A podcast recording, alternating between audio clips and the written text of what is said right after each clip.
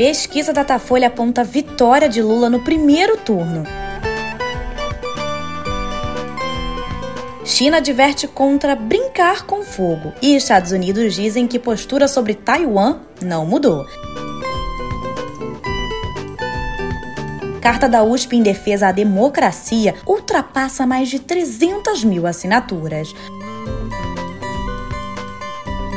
Muito bom dia, boa tarde ou boa noite. Eu sou Thay Oliveira e hoje vou te contar as principais notícias do dia. Então senta aí, pega seu cafezinho, coloca seu fone de ouvido e vem comigo porque tá começando mais um episódio de No Pé do Ouvido.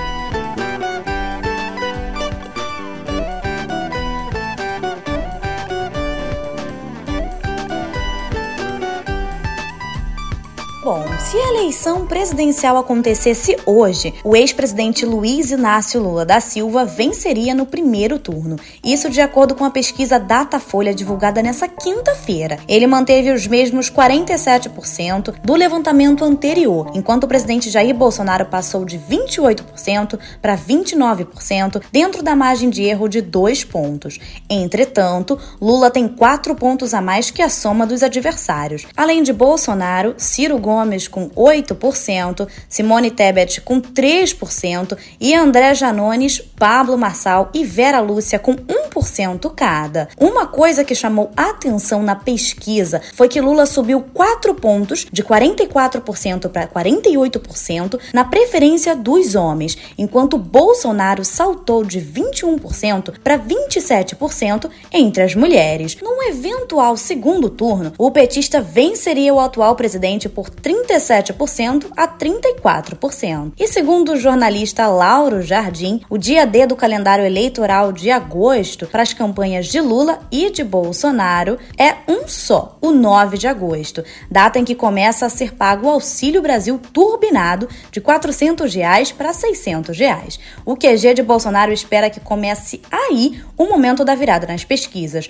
O de Lula, por sua vez, quer trabalhar a comunicação do partido para mostrar que nada disso altera de fato a situação econômica do brasileiro.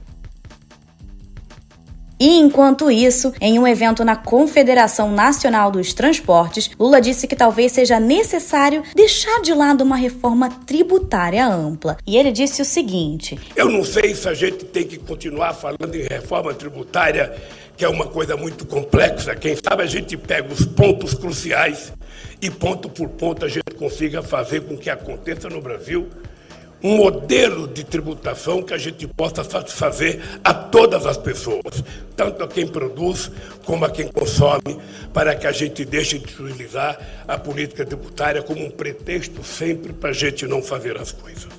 E seguindo aqui, a equipe de campanha do presidente Jair Bolsonaro está muito alarmada, ou pelo menos nos bastidores, com o um manifesto em defesa da democracia lançada pela Faculdade de Direito da USP, do colunista Thales Faria. Não só pelas centenas de milhares de assinaturas, mas pela adesão de entidades como a FEBRABAN e a Fiesp. Na avaliação dos auxiliares do presidente, o governo perdeu o apoio da elite. Eles já haviam desistido do Nordeste e tinham poucas esperanças dos mais pobres, mas imaginavam contar com a indústria paulista e com o setor financeiro fora da Faria Lima. Mas parece que não mais. E a defesa enfática da democracia do continente, feita pelo secretário da Defesa dos Estados Unidos, Lloyd J. Austin III, foi mais um balde de água fria, já já que diz Faria, os militares brasileiros não embarcariam numa ruptura sem o apoio da Casa Branca.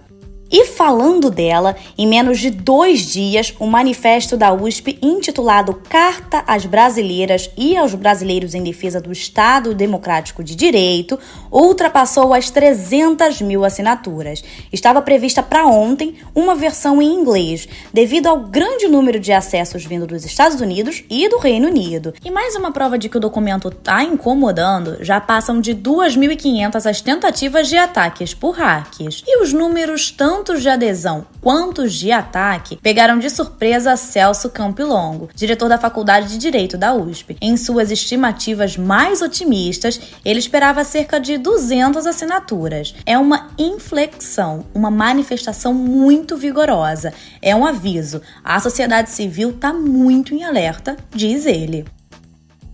Olá, eu sou Pedro Dória. Existe uma crítica recorrente, feita de muitas formas diferentes, que às vezes ganha tons de patrulha para aqueles que desejam votar em Ciro Gomes ou Simone Tebet. Mas olha, há argumentos perfeitamente legítimos para defender o voto em um dos dois. O ponto de partida já está no YouTube do meio. E mudando de assunto aqui, nos últimos dois anos o presidente Jair Bolsonaro vem mantendo uma série de reuniões sigilosas com a vice-procuradora-geral da República, Lindora Araújo, revela Guilherme Amado. As duas primeiras, em 2020, foram intermediadas pelo ex-deputado federal Alberto Fraga. Desde então, os dois se falam com frequência via WhatsApp e pessoalmente. Lindora assinou os pareceres contra a investigação de Bolsonaro pelo gabinete paralelo no MEC e pelo arquivamento das denúncias da CPI da pandemia. O presidente teria prometido nomeá-la para o cargo do Procurador-Geral Augusto Aras num eventual segundo mandato. Pois é, e seguindo aqui, passada a eleição de outubro, a oposição pretende pedir o impeachment de Aras. Segundo o senador Renan Calheiros, o redator da CPI da pandemia, o Procurador-Geral tem se comportado como cabo eleitoral do presidente. E agora, saindo um pouco do Brasil, o presidente chinês Xi Jinping deixou de lado a sutileza em conversa por telefone ontem com seu colega americano Joe Biden, falando sobre o apoio dos Estados Unidos a Taiwan, que Pequim considera uma província rebelde. Xi foi direto: quem brinca com fogo acaba se queimando. Espero que os Estados Unidos vejam isso claramente, declarou ele.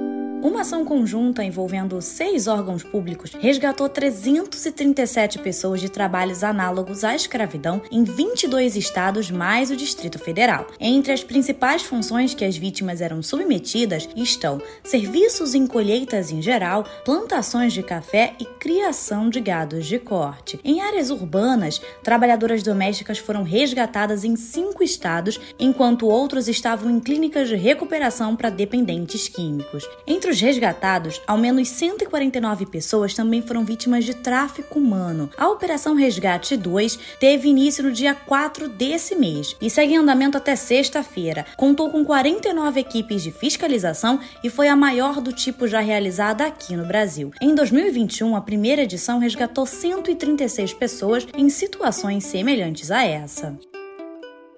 E mudando de assunto aqui, que os recursos da natureza são limitados, isso todo mundo já sabe, né? Mas essa quinta-feira marca o dia da sobrecarga da Terra, data criada para sinalizar que a partir desse momento, tudo que o nosso planeta produzir em um ano já foi consumido pelos seres humanos. Ou seja, em sete meses, gastamos tudo que o meio ambiente poderia gerar até o final de 2022. Essa conta foi feita pela primeira vez em 1971. Demoramos até o dia 25 de dezembro para o esgotamento desses bens. O cálculo é feito pela Global Footprint Network, dividindo a capacidade da produção dos recursos da Terra em um ano pela demanda humana no mesmo período e multiplicando o valor por 365 dias. Pois é, se a gente não tomar jeito logo, não vai dar não, hein?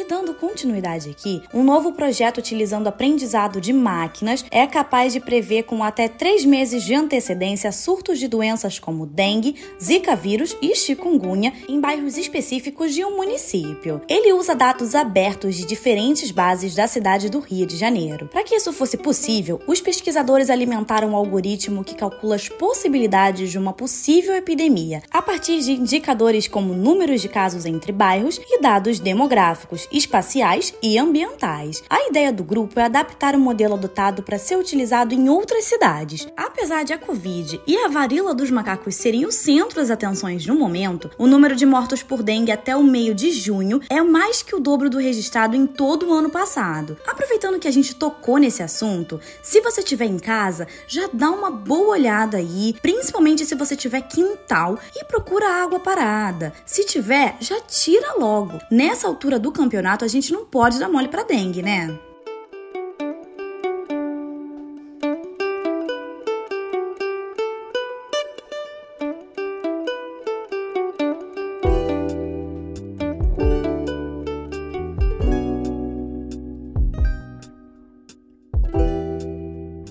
Aqui em Cultura a gente começa com polêmica misturada com notícia muito boa para quem é fã da Queen Bee. Chega hoje às plataformas de streaming e as lojas que ainda restam, né?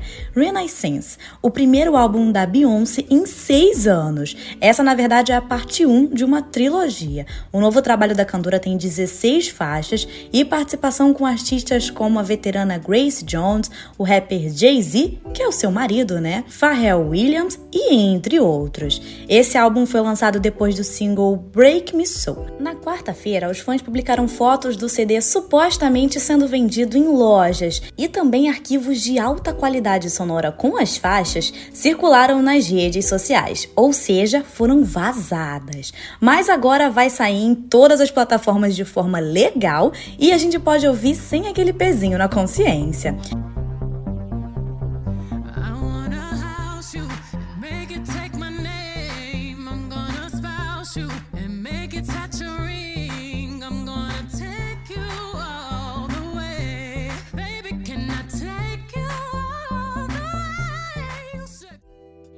Mudando de assunto aqui, Margaret Atwood, a escritora canadense mundialmente famosa por escrever o livro Conto da Aya, que inspirou a série de mesmo nome, vai lançar em março do ano que vem seu mais novo trabalho, a coletânea de contos Old Babes in the Wood, que significa garotas velhas na floresta, em tradução livre. Segundo a editora, é o trabalho que ela já escreveu de mais pessoal. Um dos textos que já foram publicados na revista New York, por exemplo, fala de duas irmãs idosas isoladas numa casa. A coletânea é o primeiro título de Atwood desde O Testamento de 2019, continuação do seu best-seller sobre ditadura religiosa num futuro próximo onde mulheres férteis, as aias, são estupradas para poder gerarem os filhos da elite teocrática.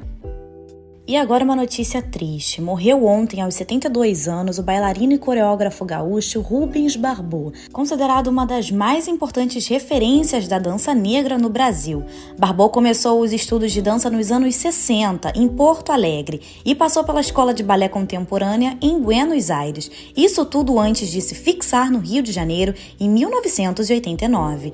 No mesmo ano, ele criou a companhia Rubens Barbeau de Teatro e Dança, considerada a primeira companhia Companhia Negra de Dança Contemporânea do Brasil. Com a saúde debilitada desde 2019, o bailarino não resistiu a uma parada cardíaca. E mais notícia triste. Os fãs do Doctor Who estão de luto com a morte aos 93 anos do ator e comediante inglês Bernard Cribbs. Entre 2007 e 2010, ele interpretou na série o personagem Wilfred Mott, o avô de Donna, vivida por Catherine Tate. Ao longo de mais de sete anos de carreira, Cribbs participou de filmes como Frenesy, de Alfred Hitchcock, mas conquistou mesmo o Reino Unido em papéis voltados para o público infantil, como a série Jack Norrie. A causa da morte não foi divulgada.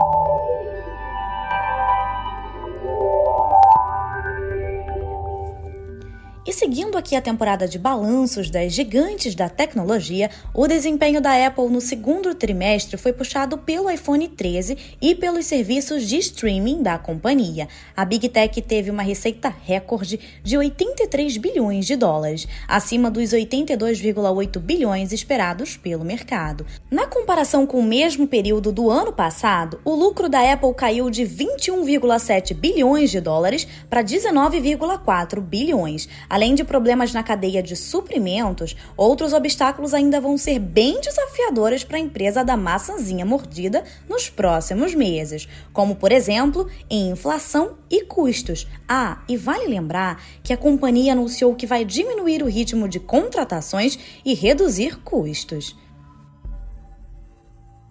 Bom, o povo reclamou e parece que o titio Mark ouviu, hein? Depois das reações negativas dos usuários, o Instagram que vinha se aproximando ou melhor dizendo, copiando na cara dura mesmo o formato do rival TikTok, voltou atrás e vai reverter as mudanças recém-feitas no aplicativo. Segundo o CEO do Instagram, Adam Mosseri, o algoritmo da rede social vai ser reajustado para voltar a mostrar mais publicações de perfis e páginas seguidas pelo usuário, e não sugestões de conteúdos novos, como estava aparecendo. O chefe do Instagram também prometeu abandonar os testes internos com fotos e vídeos em tela cheia. Outra cópia, ops, inspiração no aplicativo vizinho. Olha, eu não sei você, mas eu tô agradecendo muito por isso. Depois me conta o que, que você pensa sobre, porque eu vou adorar saber, tá?